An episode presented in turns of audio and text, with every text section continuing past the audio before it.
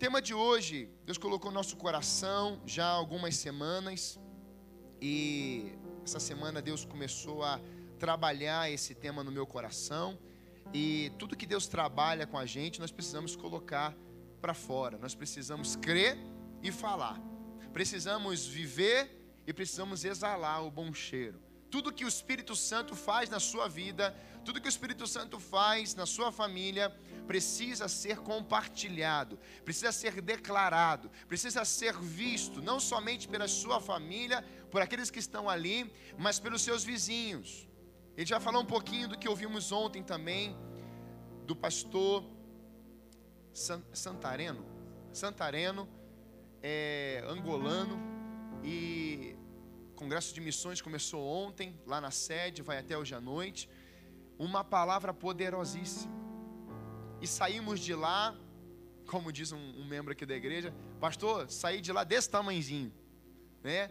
E eu falei assim, rapaz, essa é a crise de ouvirmos os missionários, porque a gente pensa que está fazendo uma coisa e quando o missionário vem de um campo desafiador, a gente fica pensando, Senhor, temos muito por fazer, temos muito para trabalhar, temos muito para viver esse evangelho no nosso país, aqui na nossa geração. E diante dessa palavra que ele trouxe ontem também, Deus começou a ruminar meu coração ontem à noite, hoje pela manhã e aqui no meio dos louvores. O tema de hoje é alinhando-se às promessas do Pai. Eu queria pensar com você nesse verso, nesses versos aqui de segunda carta de Paulo aos Coríntios, capítulo 1, a partir do verso 18. Eu queria pensar com você algumas coisas nessa manhã que vai ser trabalhado na célula nessa semana, que diz assim: Todavia, como Deus é fiel, nossa mensagem a vocês não é sim e não, pois o Filho de Deus, Jesus Cristo, pregando entre vocês por mim e também por Silvano e Timóteo, não foi sim e não, mas nele sempre houve sim. Pois quantas forem as promessas feitas por Deus, tantas tem em Cristo sim. Por isso, por meio dele, o Amém é pronunciado por nós para a glória de Deus. Você pode dizer amém por isso? Verso 21: Ora, é Deus que faz que nós e vocês permaneçamos firmes em Cristo. Ele nos ungiu nos selou como sua propriedade e pôs o seu espírito em nossos corações como garantia do que está por vir. Invoco a Deus como testemunha de que foi a fim de poupá-los que não voltei a Corinto. Não que tenhamos domínio sobre a sua fé, mas cooperamos com vocês para que tenham alegria, pois é pela fé que vocês permanecem firmes. Amém? Quantos aqui podem dizer nessa manhã, eu vivo a alegria do Espírito Santo de Deus? Quantos podem dizer isso? Vamos falar isso juntos? Um, dois, três e. Eu vivo a alegria do Espírito Santo de Deus. E é interessante, meus irmãos, porque se você pegar a primeira carta do apóstolo Paulo, essa é a segunda carta. Alguns estudiosos, você lendo essas duas cartas, você vai achar e vai perceber que Paulo ele escreve mais duas cartas que não estão registradas na palavra. E quando eu não tenho tempo para explanar isso, mas se a gente começar a perceber algumas coisas, a gente vai enxergar que o apóstolo Paulo, ele tem o interesse e sempre teve de ver uma igreja firme, uma igreja inabalável, uma igreja constante, de ver uma igreja crescendo, ver uma igreja lutando, ver uma igreja ativa, ver uma igreja exercendo os dons espirituais, ver uma igreja feliz, realizada, compartilhando da mensagem do Cristo, que é o Evangelho, o poder de Deus. Paulo sempre teve esse objetivo. Ele vai dizer que ele traz no meu corpo, ele traz isso, ele fala: trago no meu corpo as marcas do Evangelho, marcas de sangue, inclusive marcas de um sofrimento que ele caminhou. Mas marcas da alegria de ver as manifestações de Deus no meio do povo de Deus. Meus irmãos, muitas vezes nós começamos a perceber pessoas que só caminham para a tristeza, que só caminham para as dores, que só caminham para as tristezas, as fadigas, os pesos. E Deus está colocando o apóstolo Paulo naquele tema, dizendo assim: é possível que, meio diante das dores, das crises, das tribulações, vocês permanecerem fiéis e inabaláveis e serem uma igreja poderosa com alegria mediante ao Espírito Santo de Deus, porque o Espírito Santo é gozo, paz, alegria, mansidão, temperança, domínio próprio. A presença do Espírito Santo de Deus não vai retirar os, as tribulações da igreja, mas fará com que a igreja do Senhor permaneça fiel, inabalável, constante, sendo digna da honra e da glória do Senhor nela e glorificando o nome dele diante das tribulações. Essa é a igreja do Senhor. E o apóstolo Paulo, ele não simplesmente escreve essas cartas de um jeito simples, tranquilo. Não. Tem, tem coisas difíceis aqui, o apóstolo Paulo está escrevendo. Primeira carta que o, Paulo, que o apóstolo Paulo escreve, se você for ler lá do capítulo 1 até o capítulo 12, 16, você vai perceber que do capítulo 1 ao 4, ele só está, aliás, do capítulo 1 até o capítulo 10, quase 11, são só problemas. 11 capítulos de uma carta, Paulo só está apresentando os problemas da igreja. Tem noção? Mas isso é para a gente, porque nós podemos ler e perceber que a Bíblia ela renova e nós também temos esses mesmos problemas nos dias de hoje. Do capítulo 1 ao 4, ele vai falar sobre divisão na igreja. E como temos percebido inúmeras situações no Brasil e fora, de pessoas que vão trabalhando na divisão. E a Bíblia fala que uma casa firme, ela precisa estar unida. Para crescer, ela precisa se unir. E uma casa dividida, ela não ficará em pé. A casa do Senhor sempre foi alvo de Satanás, seus demônios, e de pessoas que estão sendo usadas, inclusive pela inveja, pelo orgulho, pela soberba, para trazer divisões. Mas o projeto do noivo, o projeto de Deus, o projeto de Cristo, é que ele diz: vocês são a minha igreja, você é a minha igreja, e as portas do inferno não prevalecerão contra ela. A igreja de Cristo, ela foi habilitada pelo poder da palavra e pela unção. Então, se você é igreja, quem é igreja aí? Dá uma glória a Deus. Nós somos o corpo de Cristo. Nós somos uma carta viva. Em Gênesis, Deus vai falar assim: olha, façamos nós o homem. É como, eu vejo sempre assim, é como Deus, a Trindade, dissesse assim: façamos nós a igreja, o corpo de Cristo, o corpo, cujo Cristo é o cabeça. Deus coloca a vida e o Espírito permanece dentro de nós. Quando nós começamos a perceber isso, meus irmãos, que do capítulo 1 ao 4, a divisão, há problemas na igreja. Sim, há. No capítulo 5, a gente começa a perceber, havia um líder, e esse líder começa a se relacionar com a sua madrasta, sexualmente. Imoralidade sexual dentro da igreja. Outro problema, no capítulo 6, eram os processos judiciais, aonde o irmão processava o outro. E Paulo vai trabalhar isso. Que se você tem um problema, se você tem uma dívida, se você resolva isso. Existem os meios legais, mas é muito melhor perdoar. Talvez hoje você viva alguém com alguém ou alguém tenha uma dívida contra você há anos.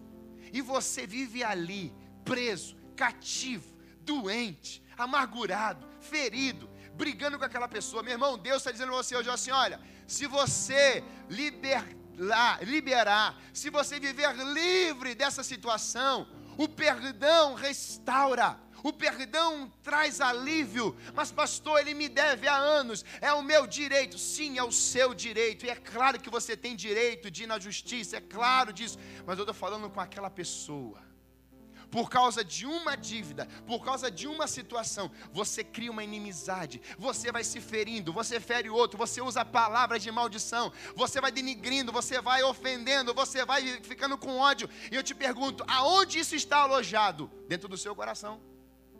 Às vezes a outra pessoa não está nem aí mais. mas você segurou, você reteve, e isso vai consumindo o teu interior. Problemas no casamento, no capítulo 7. Como é o desafio? O próprio casamento hoje, famílias que estão vivendo hoje, que não estão mais alinhando as promessas de Deus. Eu vou chegar, eu estou te contando essa primeira carta para você compreender que há problemas sim, temos problemas nas famílias, temos problemas na igreja, temos problemas no Brasil, temos isso é a realidade. Precisamos enxergar a realidade. Só que quando eu me alinho às promessas do Pai, eu preciso compreender que eu sou filho. E é isso que eu quero falar com você nessa manhã. Diante desses problemas que Paulo está trazendo à igreja, problemas graves, Paulo também apresenta as soluções no capítulo 12, na sua primeira carta. Ele vai dizer, capítulo 12, 31, passo agora a mostrar-lhes um caminho ainda mais excelente.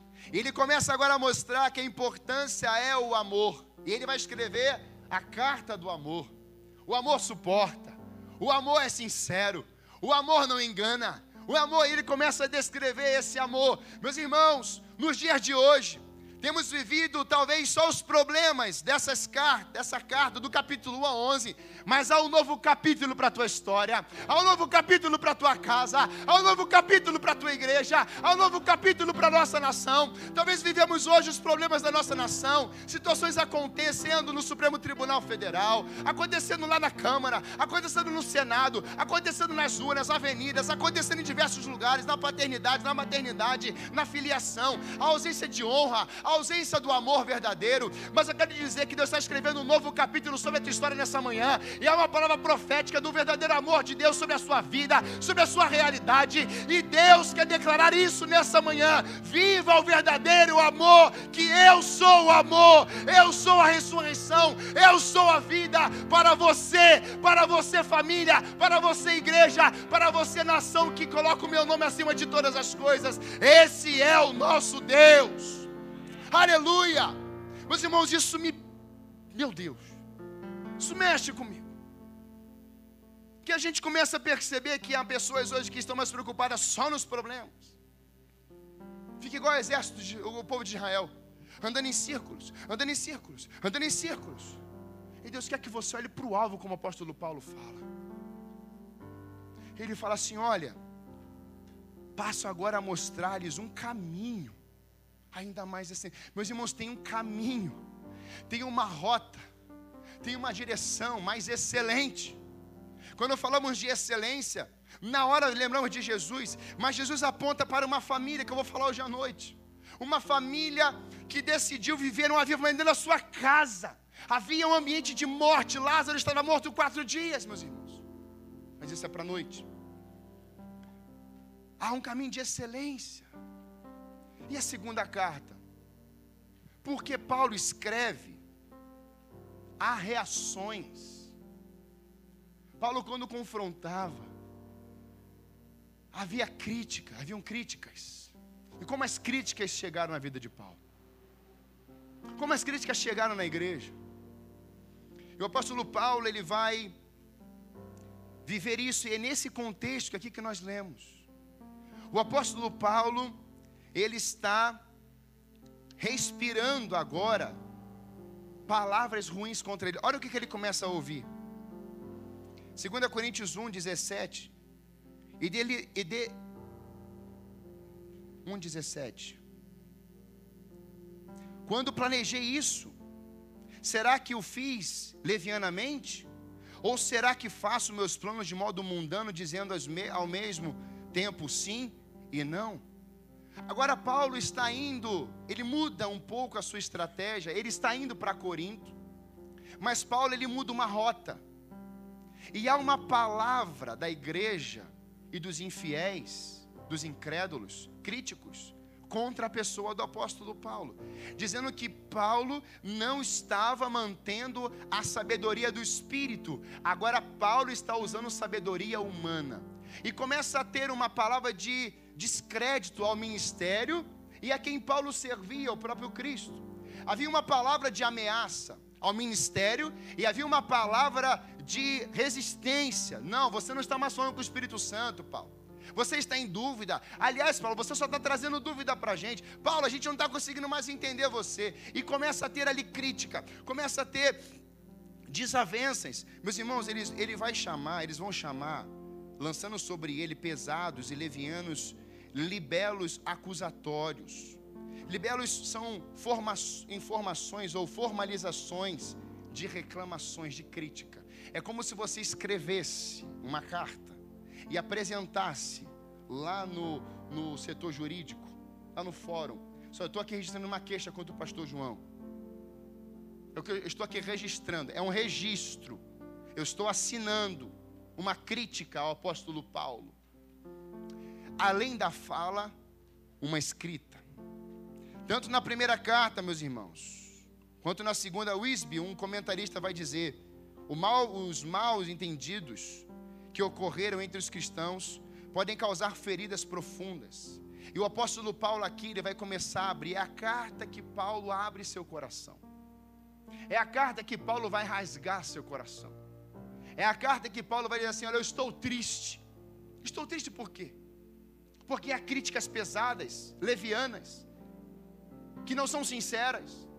Há críticas declaradas sobre a minha pessoa que não é isso. Você está, vocês estão dizendo, tanto a igreja quanto o povo de fora, que quando eu digo sim, vocês dizem que eu estou dizendo não. E quando eu digo não, vocês estão dizendo que eu digo sim. Ou seja, eu estou perdido? Eu estou sem orientação do Espírito? Não. E é muito interessante, porque o apóstolo Paulo, ele vai escrever essa carta e expressa a sua profunda verdade para os que estão desejando programar uma mentira. Meus irmãos, grave bem isso.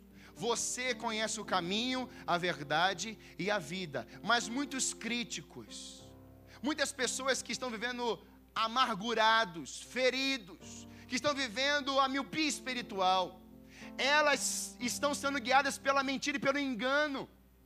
Por exemplo, uma pessoa que alimentou no seu coração a inveja, a frustração, o medo, alimentou no seu coração situações de doença por causa dos outros, ou por causa de pessoas, situações, e foi acumulando dentro de si, foi acumulando dentro de si, foi acumulando dentro de si. Essa pessoa está acumulando morte. E o coração, a boca fala, o coração está cheio. Se essa pessoa começou a acumular morte, essa pessoa começou a acumular inveja, ela começou a olhar para e falar assim: é, mãe, é, não vai dar certo. É, ela está fazendo isso porque ela está tramando, ela está falando com a sua própria alma, a trama que ela não quer ver o outro bem sucedido. A frustração também gera isso. Alguém frustrou você, feriu você, você tinha uma expectativa com aquela pessoa, e aquilo foi corroendo você por dentro. Daqui a pouco você está tramando, você está falando consigo mesmo. Não vai, aquela pessoa nunca mais vai servir para mim. Aquela, eu nunca mais vou pisar naquele lugar. Eu nunca mais vou falar com aquela pessoa. Agora o salmista diz o quê? Ó oh, minha alma, por que você está abatida? John Piper diz isso. Pregue para a sua alma. Pregue o evangelho da cruz para a sua alma, para as feridas da sua alma. E é como é importante você olhar para aquele espelho e dizer: por que, que você está abatido, João? Às vezes eu olho para o espelho físico, eu olho para esse espelho aqui. Por que, que você está desanimado? Por que, que você está ouvindo vozes do além? O apóstolo Paulo, ele nos ensina isso. De que é possível você estar fazendo a coisa certa. E as acusações chegarem contra você. A acusação contra Paulo por pessoas de dentro e fora da igreja de Corinto, chamando-o de leviano, e de que ele mudaria os planos, estavam agindo ao seu coração como um homem que não tinha mais sinceridade do que falava. Ataques, diziam os críticos, Paulo não está sendo íntegro em suas palavras. Meus irmãos, isso é muito sério. Às vezes imaginou a cena, você como pai de família, está lá investindo pesado na sua casa, de repente aparece alguém começa a gritar na rua: Ó, oh, esse aí é leviano. Ó, oh, esse aí não serve para mais nada. Esse aí só está trazendo desgraça à família dele. Você já imaginou alguém gritando na rua? Pensa agora uma quantidade de críticos em cima de, do apóstolo Paulo, que vai escrever uma de carta preso. Tem noção? A gente não sabe o que é isso, meus irmãos. Mas eu fico pensando nele. Como que ele suportou isso? Como é que ele pôde enfrentar isso? Sabe por quê?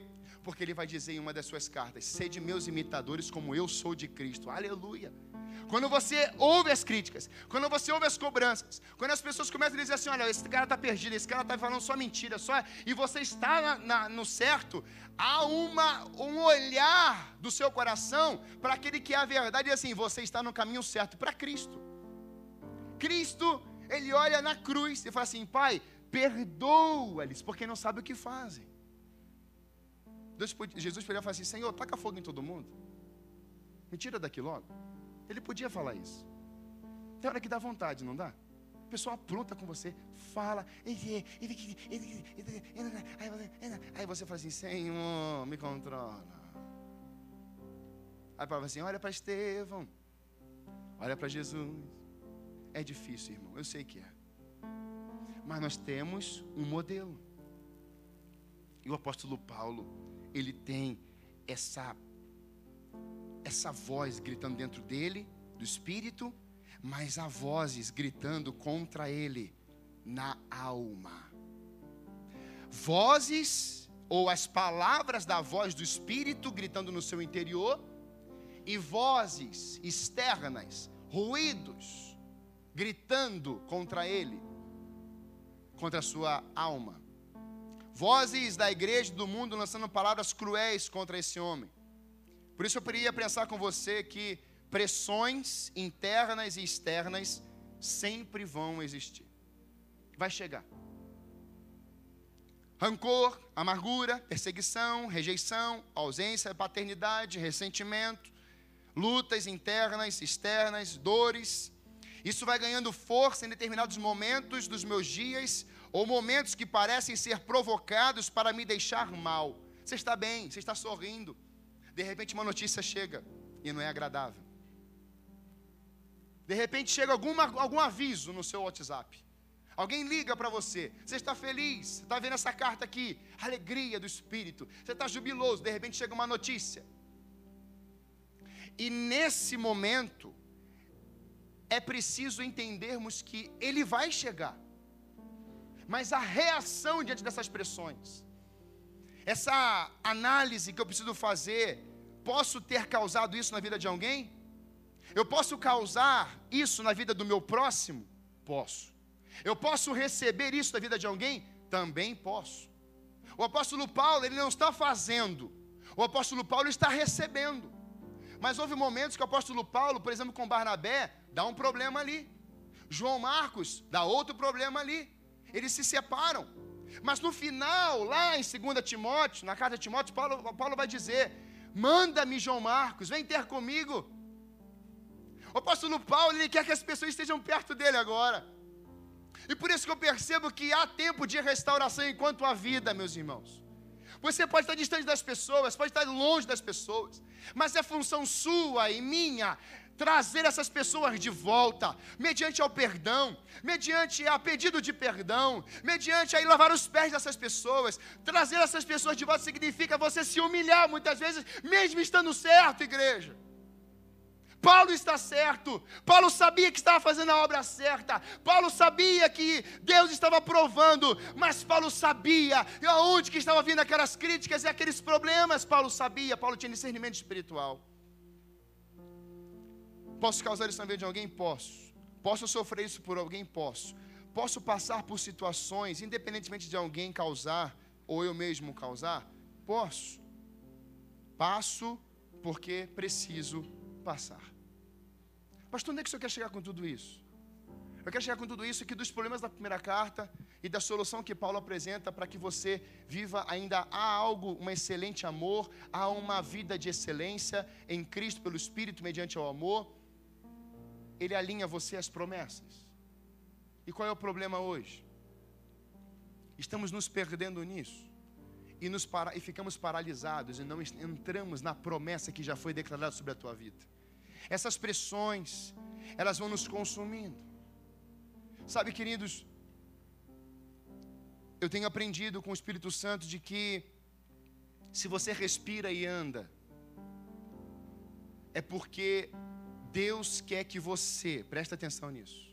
Se você respira, anda, fala, se você está vivo, Deus ele quer dizer para você nessa manhã que os impossíveis, as obras, aquilo que é impossível a nós, ele te levanta como filho para que se torne possível e ele receba a glória e a honra do filho, que é você e sou eu.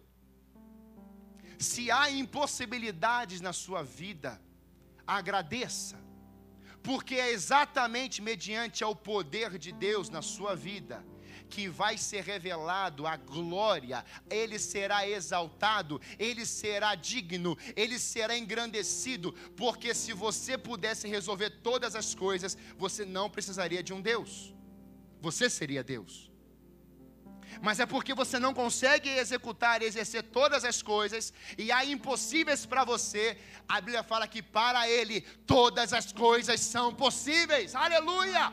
Por isso que Ele quer revelar o seu amor através da igreja, somos o cano, o canal.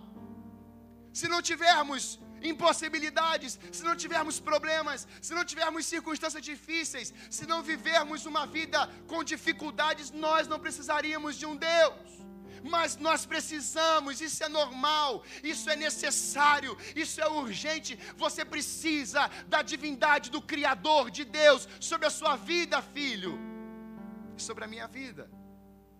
E onde é que nós vemos isso na Bíblia? O seu próprio filho faz isso. Deus ele cria, mas o homem peca. Ele fala assim: filho, você vai resolver. Por que, que o filho vai resolver? Porque o pai é criador. E para o filho, meus irmãos, grava bem isso. O pai é criador. O filho, ele vai exercer a divindade do que o pai disse quem ele é. E hoje, cadê os filhos de Deus? Quem vai revelar o amor de Deus na terra é Cristo. Cristo está à destra de Deus, à direita do Pai. Quem vai revelar o amor de Deus hoje somos nós, igreja. Diga amém. As pessoas vão ver Cristo na sua vida. As pessoas vão ver Cristo nas suas atitudes. E o apóstolo Paulo está dizendo isso. Olha, por quantas forem as promessas feitas por Deus, tantos têm em Cristo o sim. Deus, na pessoa de Cristo, Deus liberou as promessas, Criador. O Filho concorda na terra, Jesus. E nós? O que, que ele fala para a gente? Vocês, por isso, por meio dele, o Amém é pronunciado por nós. Nós só precisamos concordar a resposta mediante as pressões, a resposta diante das fadigas, as respostas diante das, das situações adversas, precisa ter uma resposta do meu interior, dizendo: se Deus declarou as promessas, o filho concordou, eu também sou filho, e o meu sim, o meu amém, ou assim seja, sairá da minha boca. Você se alinhou às promessas do seu pai e não às suas. E quando você se alinha às promessas do seu pai, você dizendo que, como filho, você quer viver todas as promessas, são mais de 30 mil, segundo estudiosos. Você já imaginou 30 mil só para você, Jonathan? Aí a gente fica ouvindo as promessas de Deus, e a gente diz assim: será que é comigo? Mas eu sou tão pequeno, eu sou tão tímido, eu sou tão esquisito, eu não vou dar certo. Mas por que, que você está dizendo isso? Porque a sua alma está dizendo: não, não, não. Mas em Hebreus capítulo 4, verso 12, a palavra de Deus diz, como espada de dois gumes, ele faz separação entre alma e espírito. Porque o espírito você sabe, e na alma você fica sentindo as coisas. E é bom sentir. Mas você precisa ser, e não somente sentir. Você é filho amado, você é geração eleita, você é sal da terra e luz do mundo, você é filho de um Deus que tem promessas para os seus filhos, e Deus já disse sim. Ele não vai dizer, ele já disse para você que está aqui no, na transmissão ao vivo. Eu gostaria, eu gostei tanto de falar isso, eu queria tanto falar isso. Você que está na transmissão ao vivo, diga sim, eu creio. Como é importante isso, meus irmãos. Você está falando para o outro assim: Deus te ama, Deus te abençoe, Deus vai mudar a sua sorte, Deus vai reconquistar, Deus vai trazer de volta a alegria, Deus vai fazer e a pessoa está assim: é. É. É. E você tem que estar tá ali. É, meu irmão. Sim. Ele já declarou, está no texto. Deus falou, o filho concordou, e a igreja diga amém, amém. Pronto. Ligamos na terra, ele ligará no céu. Se dois ligarem na terra, ele liga no céu. Meus irmãos, o amém da igreja, as promessas de Deus, é uma concordância do Pai sobre os filhos que somos nós. Eu não sei se você está me entendendo. Quantos estão me entendendo aqui? Então, o mundo vem com não, mas o sim está aqui dentro. O mundo vem com sim, mas o não está aqui dentro. Pastor Luiz Hermínio me ensinou uma coisa há uns anos, um tempo atrás, ele falou assim: quando alguém diz para você não, é porque o sim está dentro. Aliás, quando você diz o não, verbalizando, é porque o sim está dentro. Quer ver um exemplo? Todas as pessoas que foram chamadas por Deus na Bíblia. Olha, você vai ser, eu vou te levantar. Não. Ó, o sim. Mas o não? Você entendeu? Por isso que eu tenho algumas preocupações quando a pessoa chega assim, pastor, olha só, eu, eu vou fazer assim, eu, eu, eu, eu cheguei na igreja agora, eu preciso do microfone, eu vou pregar porque eu sou pastor, eu sou isso, eu sou aquilo, eu sou aquilo, eu sou aquilo. Normalmente, ou praticamente, aqueles que querem exercer o chamado de Deus, que é ó, fugir. Normalmente. Mas eu não conheço só uma pessoa que conta um testemunho e fala assim: Ó, oh, o pai me chamou, eu estou aqui. Ó, é sim, assim, assim. Não.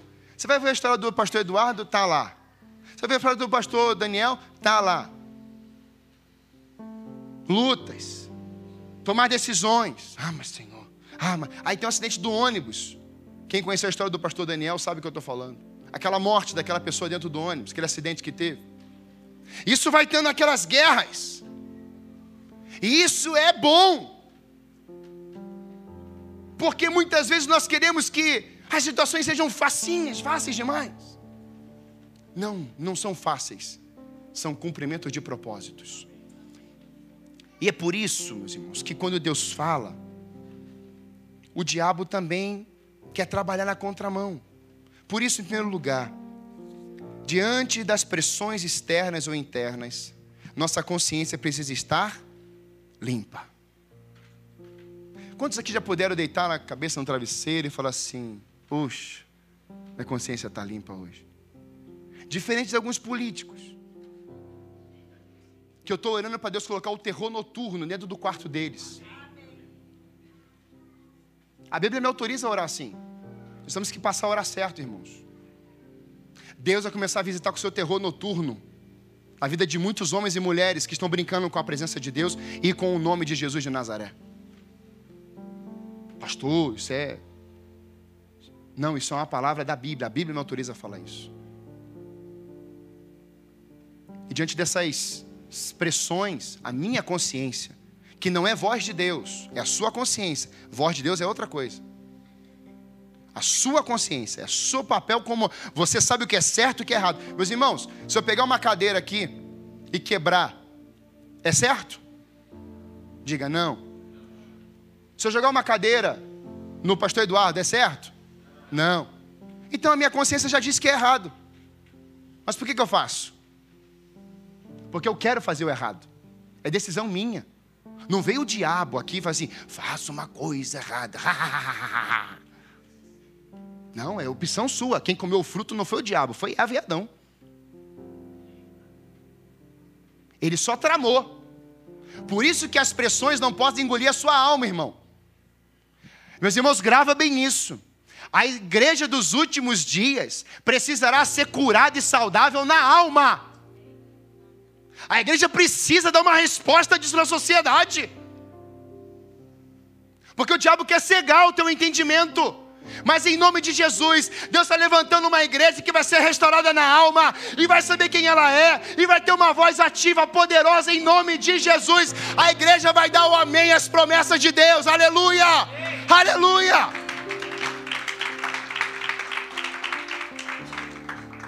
Nós escolhemos. A Débora pregou isso aqui no quinta delas. Escolhas. A glória de Paulo não estava na posição que ocupava, mas na qualidade de vida que vivia. A glória de Paulo não estava na posição que ocupava. Se você quer a glória de Deus, porque a posição que você ocupa já era. Naquela posição que você ocupa, você vai honrar e glorificar o nome do Senhor. A glória é dele, o texto diz isso. Toda honra, toda glória pertence a Ele. Quantos textos nós temos isso? Das promessas, inclusive. As promessas foram liberadas sobre você para que a glória de Deus se manifeste em você e essa glória volte para Ele. A honra é para Ele. Ele não dependia dos elogios humanos, nem se desanimava com as críticas. Ele tinha o testemunho de sua consciência de que vivia de forma santa, sincera, no mundo e diante da igreja, não pela força da sabedoria humana, mas fundamentada na graça divina. Meus irmãos, nós estamos fundamentados na graça e não na crítica. Estamos fundamentados no poder de Deus, que é o Evangelho, que é a cruz de Cristo, a ressurreição, e não da obra do pecado.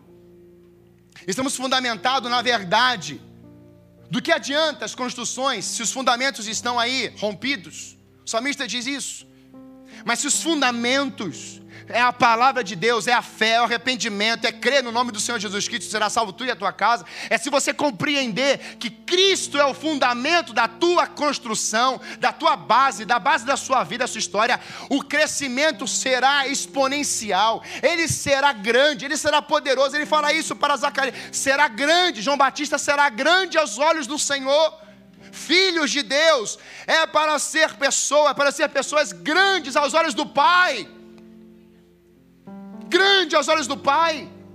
E grandeza aqui não tem a ver com orgulho e soberba de suficiência, não. Tem a ver com a posição elevada que lemos aqui. Cristo exaltou o seu filho à mais alta posição. Isso envolve regiões espirituais em Cristo Jesus.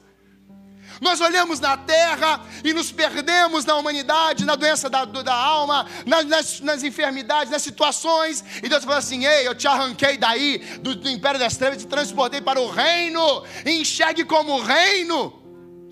Venha a nós o teu reino. O reino vem da onde? Dele. Ah, o reino não vem daqui. Vem a nós. O reino, o reino chegou. E quem é o reino? É o Senhor. É Jesus de Nazaré. É o reino de Deus. O gadareno está lá, perdido, morando no cemitério. E Jesus chega. Aí vem o, o diabo. O que, que, você veio fazer aqui? Por que, que você veio para cá? Eu vou matar esse cara. Não, não vai não. Porque o reino chegou.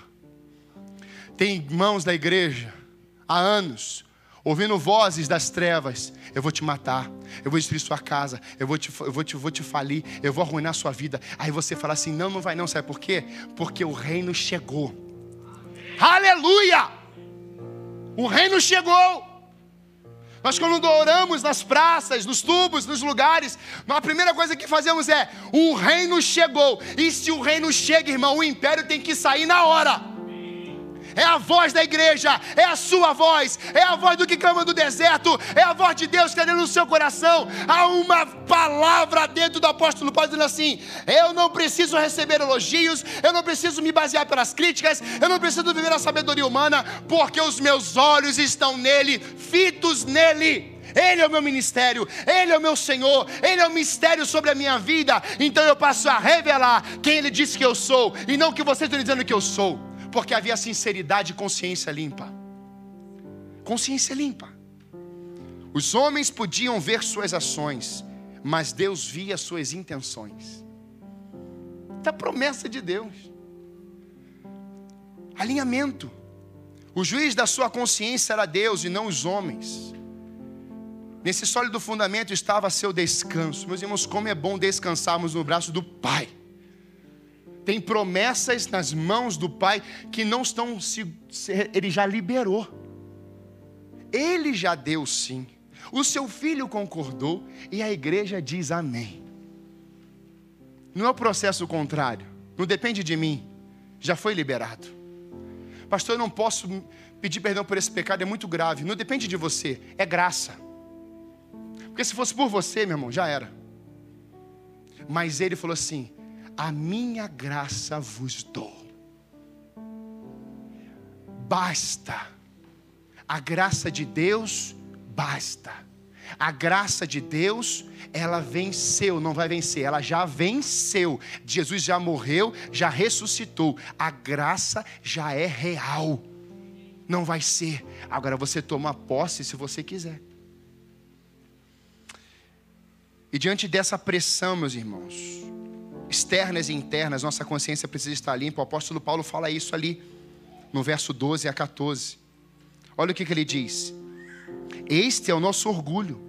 A nossa consciência dá testemunho de que nós temos conduzido no mundo de que, nos tem, de que nos temos conduzido no mundo, especialmente em nosso relacionamento com vocês, com santidade, sinceridade, provenientes de Deus, não de acordo com a sabedoria do mundo, mas de acordo com a graça de Deus. A consciência limpa é fundamental para você. Meus irmãos, se a gente ficar pensando, imagina o pastor da igreja. Vou ficar lendo agora o coração e as motivações da igreja. Morri. Você já imaginou isso? Imagina você dentro da sua casa. É, é, a minha esposa deve estar assim. É, ela não está muito bem. É, o meu esposo, a, a motivação de, é, será que sua consciência pesou? Pesou. E Paulo está dizendo assim: a consciência tem que estar tá limpa, para que você Saiba o que precisa fazer e quem você é. Consciência suja, ela suja você. Consciência suja, ela quer trazer o passado. E olha que texto incrível tem na palavra de Deus em Romanos. Romanos vai falar. Romanos 8. Que diremos, pois, diante dessas coisas? Se Deus é por nós, quem será contra nós? Aquele que não poupou o seu próprio filho, mas o entregou por todos nós, como não nos dará com ele e com ele e de graça todas as coisas, quem fará alguma acusação contra os escolhidos de Deus? É Deus quem os justifica. Quem os condenará? Foi Cristo Jesus quem morreu e mais, quem ressuscitou e está à direita de Deus e também intercede por nós, quem nos separará do amor de Cristo? A tribulação, a angústia, a perseguição, a fome, nudez, o perigo, a espada, como está escrito. Aqui é a palavra de Deus, como está escrito: por amor de ti, fomos entregue, fomos enfrentamos a morte todos os dias, somos considerados como ovelhas destinadas ao matadouro. Mais, mais em todas essas coisas, somos mais que vencedores por meio daquele que nos amou. Pois estou convencido, eu estou convencido. Quantos estão convencidos do amor de Deus nessa manhã aqui? Todos nós, aleluia. Eu estou convencido de que nem a morte, nem a vida, nem anjos, nem demônios, nem o presente, nem o futuro. Interessante, ele fala nem o presente e nem o. Por que não o passado? Já explico. Nem quaisquer poderes, nem altura, nem profundidade, nem qualquer outra coisa na criação será capaz de nos separar do amor de Deus, das promessas de Deus, de tudo que Deus tem para a sua vida, que está em Cristo Jesus, o nosso Senhor. Meus irmãos, quando nós olhamos esse texto, nem o presente, nem o futuro, Notem que ele não menciona o passado, mas o presente e o porvir. O ontem não pode te remover do amor de Deus, mas pode desligar a tua consciência do amor de Deus. Eu vou repetir essa frase. O ontem não pode te remover do amor de Deus, mas pode desligar a tua consciência do amor de Deus. Você precisa ter a sua consciência limpa.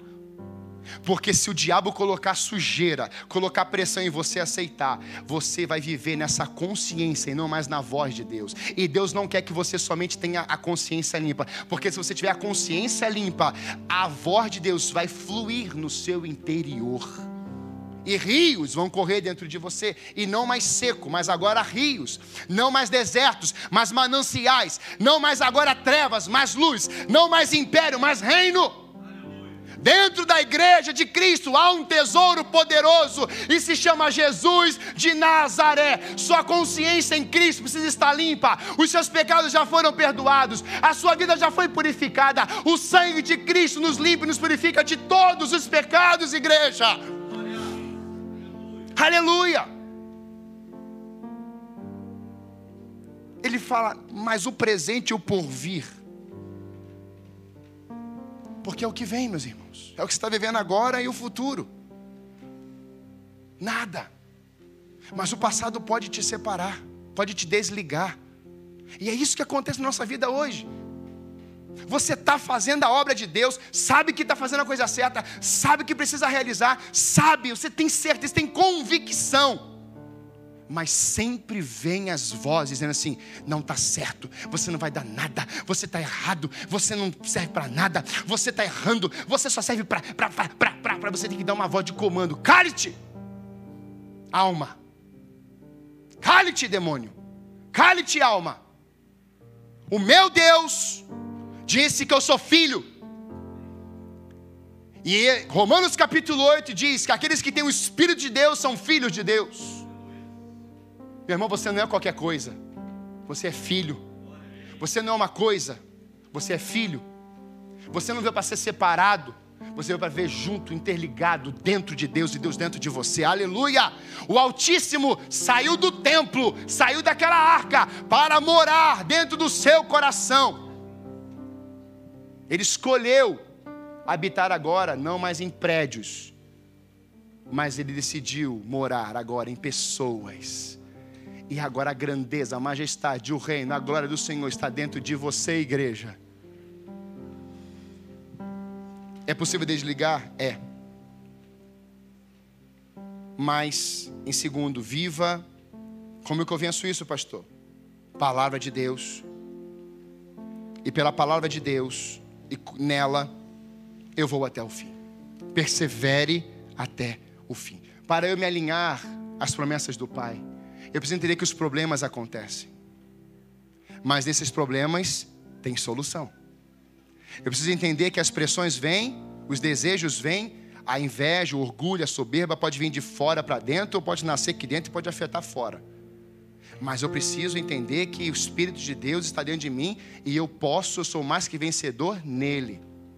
O mundo diz que não, mas o Espírito diz que sim. Então eu fico com o sim de Deus, que são as promessas declaradas, verbalizadas. Cristo, o Filho, diz amém, e eu, como filho, também tomo posse e digo eu creio. O que você precisa viver para se alinhar às promessas do Pai é só crer, irmão. Você precisa crer. É entrega total. E quando eu me entrego totalmente, é necessário que você viva essa vida, como Paulo vai falar, sede firmes e constantes. Firmes e constantes. Firmes, resistindo, seja tem um posicionamento e constância. Constância. Mas eu quero encerrar trazendo uma verdade sobre essa perseverança que tem acontecido aqui nos dias de hoje. Eu vou usar isso aqui só por. Me ajuda aqui, José. Tira o microfone para mim aqui. Só vou usar esse. Isso, pedestal. E eu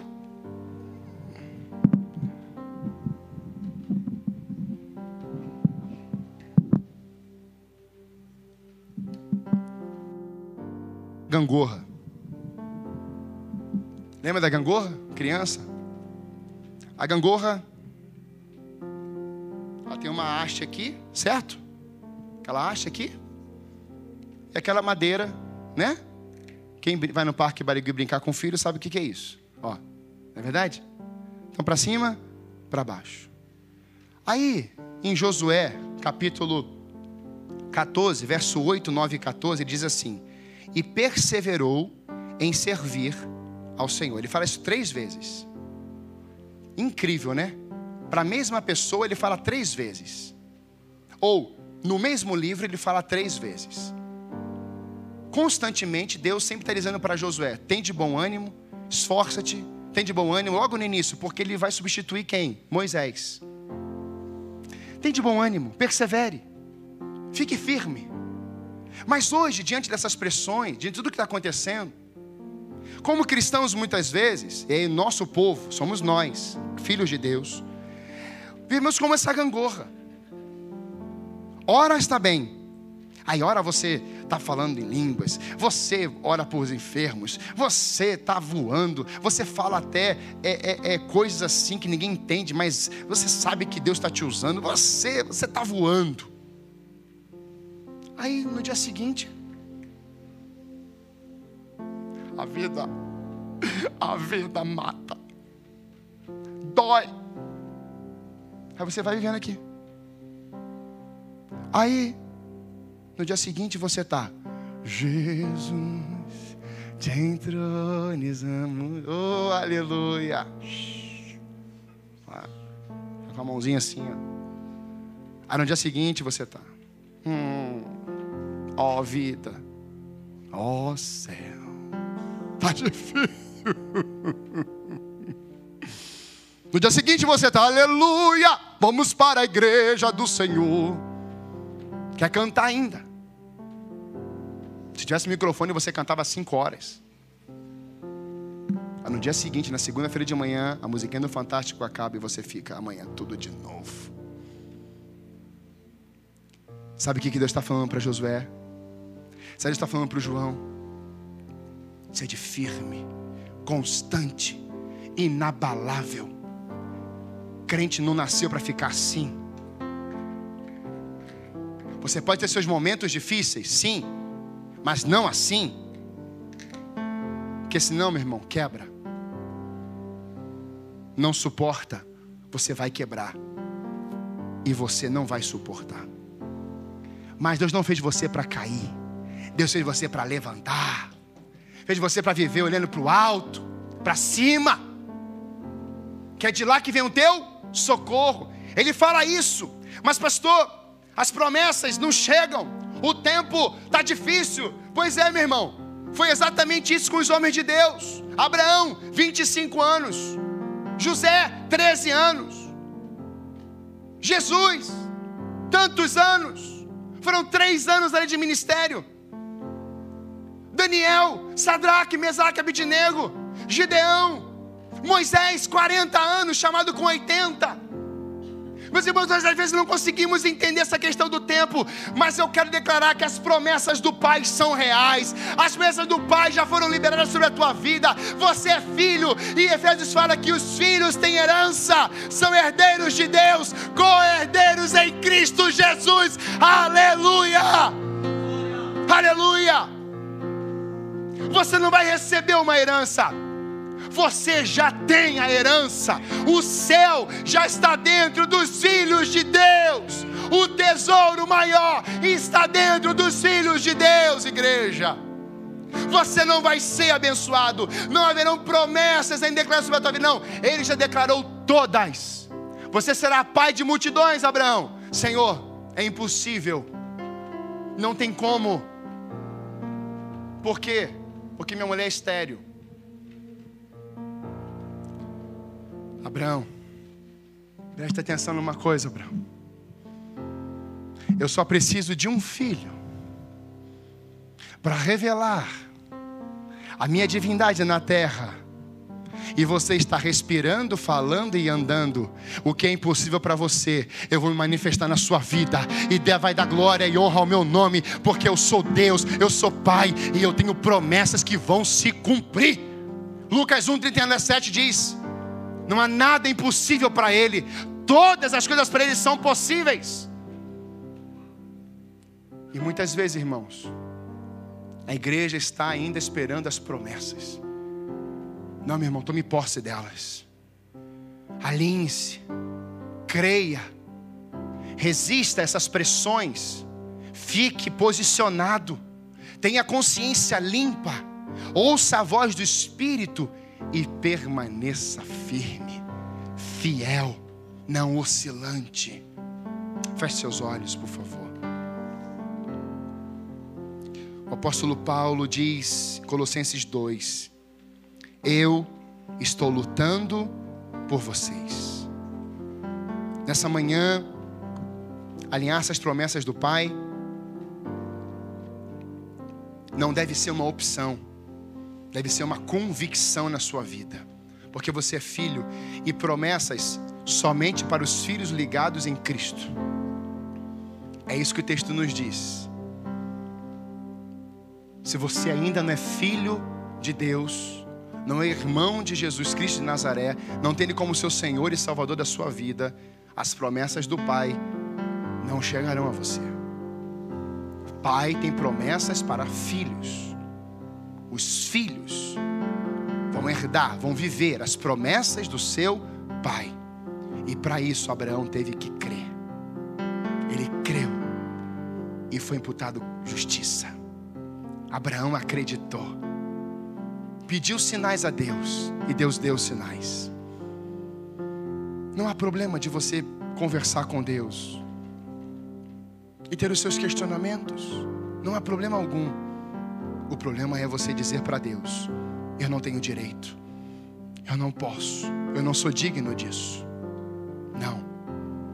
Você precisa dizer: O meu Pai já declarou as promessas. O seu filho concordou na terra.